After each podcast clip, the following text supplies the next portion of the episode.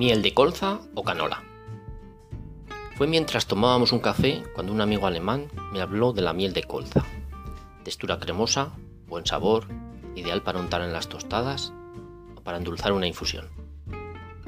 Me dice que esto es lo que hace posible que esta miel tenga una gran aceptación y producción en Alemania y en Francia, donde se dedican grandes superficies a su cultivo, siendo una de las principales mieles monoflorales. En Italia, la mayoría de la miel de canola o miel de colza se exporta a los países anteriores, ya que su consumo interno es mínimo. No están de acuerdo ni con su agradable sabor ni olor. Otra posibilidad es que la miel de colza se mezcle con otras mieles o se venda como miel de flores. Dada nuestra afición a las mieles, no podíamos dejar pasar esta oportunidad y recopilar algo de información sobre esta miel y constatar lo interesante que resulta la flor de la colza para las abejas.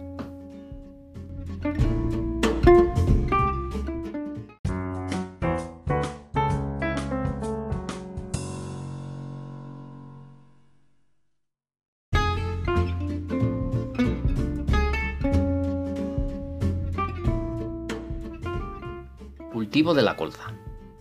Comenzamos con la flor y el cultivo de colza, que leemos es uno de los que ocupa más superficie en el continente europeo y está entre los cinco primeros a nivel mundial. Respecto a cuándo se siembra la colza, en la zona norte de España los primeros días de octubre. En el sur, la siembra de colza comienza en septiembre y se extiende hasta la última semana de noviembre. En el este y centro de Europa, la flor de colza es una de las fuentes más importantes para las abejas en primavera, también tiene un cultivo relevante en China y Estados Unidos. El motivo del interés humano por esta planta es que se extrae de ella un aceite vegetal con muy pocos ácidos grasos saturados, apto para consumo humano tras su correcto procesamiento. Del libro Tratado de Apicultura de Ediciones Omega nos quedamos con un par de datos.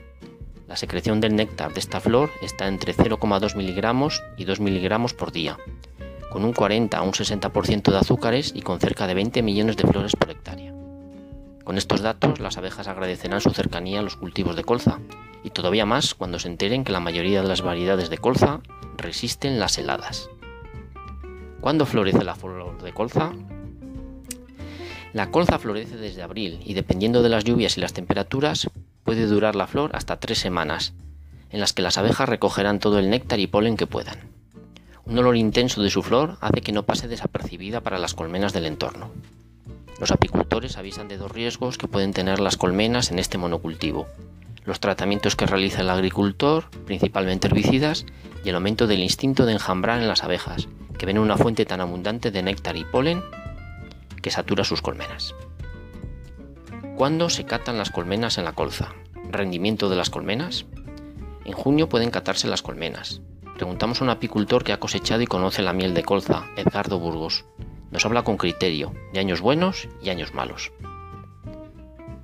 Pero le puedo decir que en años buenos, con colmenas en dos cuerpos de cría, de 13 y 16 cuadros, he sacado sobre 60 kilogramos, haciendo dos cosechas.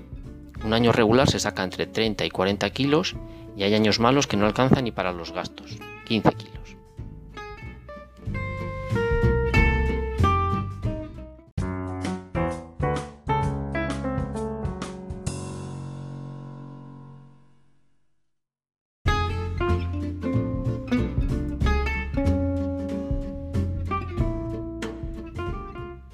Características y propiedades de la miel de colza. A diferencia de la mayoría de todas las otras mieles, la miel de colza contiene más glucosa que fructosa, lo que es el principal motivo de su rápida cristalización, por lo que el apicultor debe tenerlo en cuenta para que no lo haga dentro de sus panales. Por el motivo anterior, es utilizada como iniciador de cristalización añadiéndola en pequeñas cantidades a otras mieles, para conseguir una cristalización en granos finos. Desconfía de las mieles de colza líquida que llevan envasadas desde hace varios meses. Algunos libros afirman que lo hacen en cristales gruesos al solidificarse, aunque dependiendo de con qué otro néctar se combine la colza. Puede tener una cristalización fina, que es lo que espera el consumidor. El color de la miel cuando está líquida es ámbar claro, cambiando a blanco o ámbar más grisáceo cuando cristaliza. Contenido en polen de, colza de la miel monofloral debe ser siempre mayor del 45%. El polen de la colza se utiliza como identificador del origen geográfico de ciertas mieles.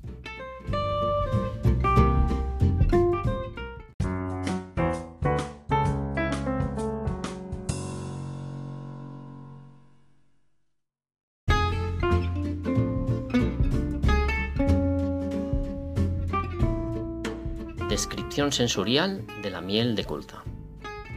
Y acabamos con la descripción sensorial de esta miel de colza, en la que los expertos coinciden en lo de sensaciones suaves y dulces en boca, con ligero olor a col, azufrada. Otros autores afirman que a nabo, que según los entendidos puede proceder del tipo de suelo, lo que desanima a algunos a su consumo. Ficha de la miel de colza. Color. Ámbar claro en estado líquido. Blanquecino cuando está cristalizada. Olor en nariz. Intensidad media. A deteriorado, a vegetal. Valoración en boca. Intensidad media, dulzor medio, acidez débil. Descripción aroma. Floral, frutal, cálido, deteriorado y vegetal. Persistencia, corta. Refrescante en boca con cristales pequeños. Para conocer otros artículos relacionados con el mundo de las mieles, visita el blog de los mieladictos.